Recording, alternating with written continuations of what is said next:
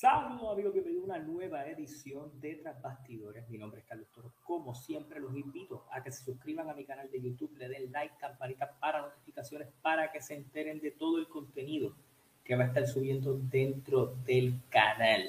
Yo sé que hay mucha gente viendo Playoffs de NBA, pero acaba de finalizar AEW Dynamite y vamos a hablar un poquito de lo que aconteció en este show. Este show está, fue bastante cargado al igual que van a ser los shows de las próximas semanas y demás arriba, porque ya están construyendo hacia lo que va a ser Double or Nothing. Ya hay varias luchas anunciadas, eh, hay controversia con el logo nuevo de Ring of Honor, que básicamente parece un logo de una marca de pintura, pero todo eso puede mejorar en el camino. Eh, con eso dicho, vamos a arrancar con lo que aconteció dentro de este show y es que el show abre con una muy buena lucha por parte de Adam Cole y Dax Harwood. Eh, esta lucha tuvo varias cositas en homenaje a Owen Hart.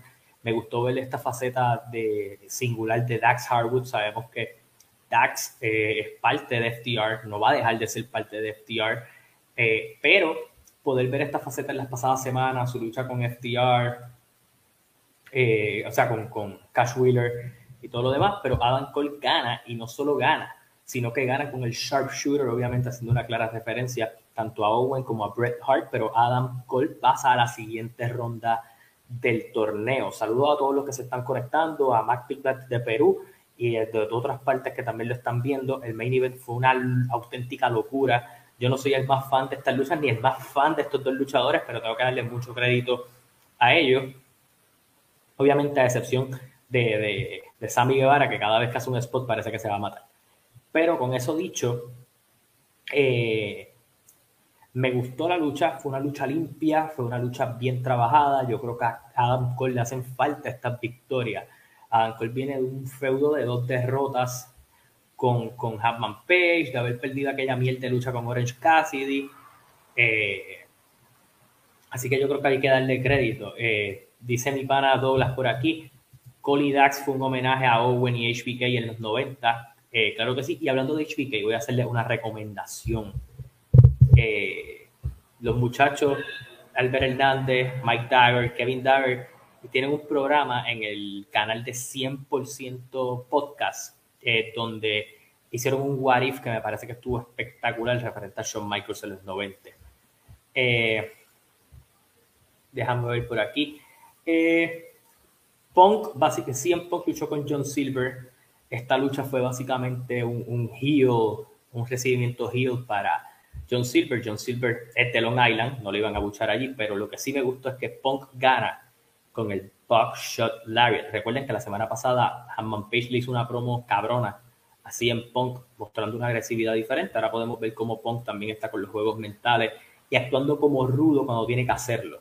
Así que me parece muy bien cómo van trabajando esta lucha, aunque todavía no hemos tenido un cara a cara de ellos en promo, porque yo sé que si en Punk probablemente se lo coma vivo, pero eh, hay que ver cómo, cómo se va a terminar dando esto.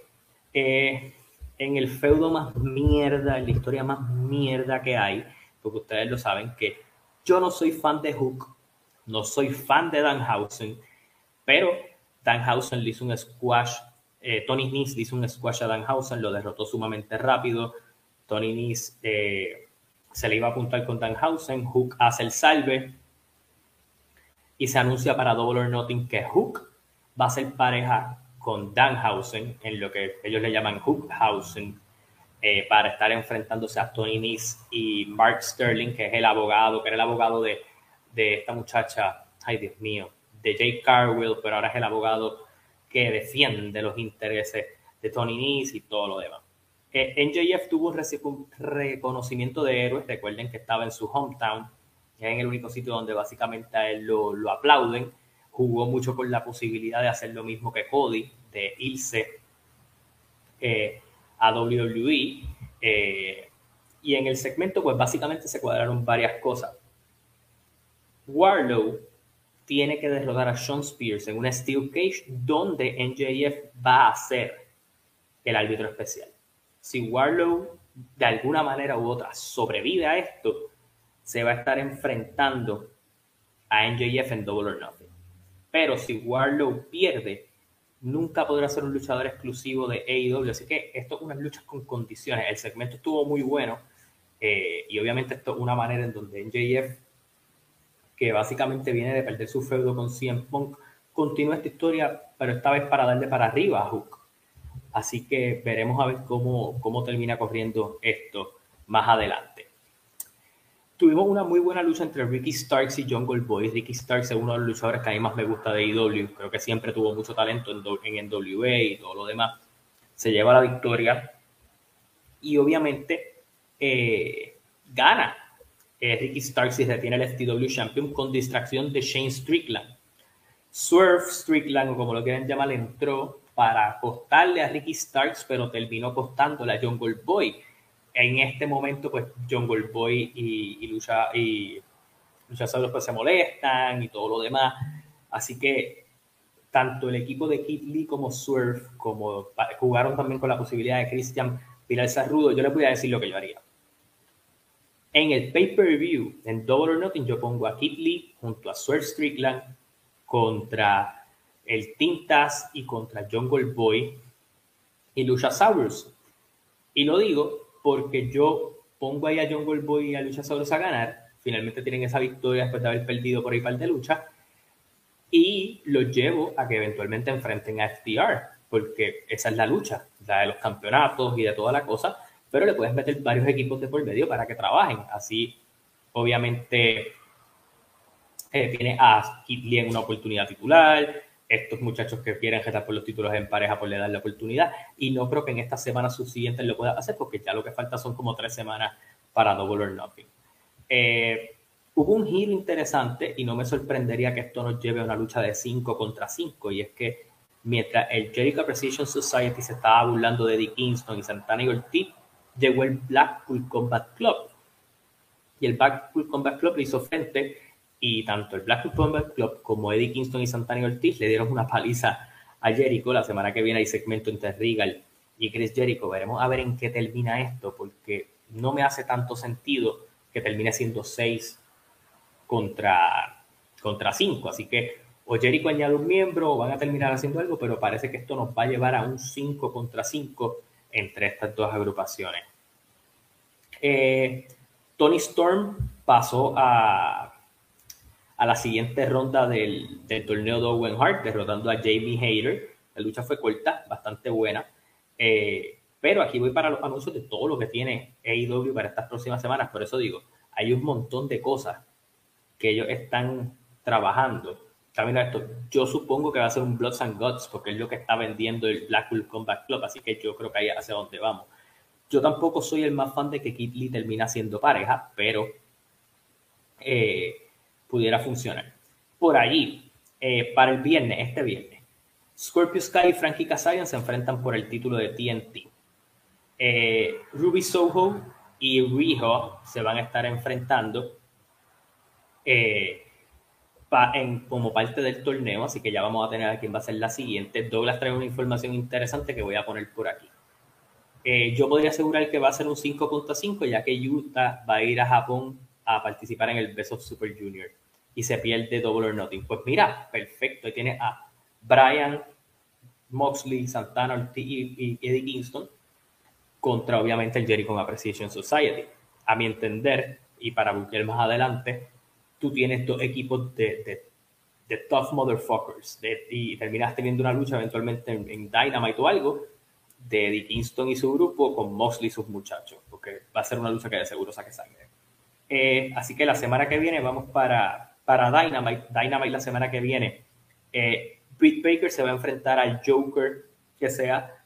Eh, a, mí me, a mí no me sorprendería que el Joker fuera Ember Moon o Athena, como la conocen ahora, o Diona Purazo, que tenga la famosa lucha que Britt Baker lleva tanto tiempo pidiendo.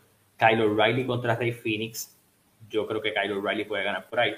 Eh, Samoa Joe contra el Joker, el Joker, a mi entender, o es Johnny Gargano, o va a terminar siendo Cesaro.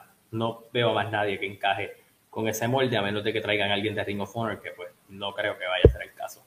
Eh, y Hanman Page se va a estar enfrentando a Yonosuke Taneshita, el que tuvo lucha con Jay Lethal en Rampage, un muy buen luchador de DDT, de la compañía con la que ellos tienen acuerdo en Japón. Eh, obviamente una lucha en donde probablemente veamos a Hanman Page ser más rudo del usual en camino a esta lucha con, con CM. Jeff Hardy, Darby Allen. Eso fue una locura.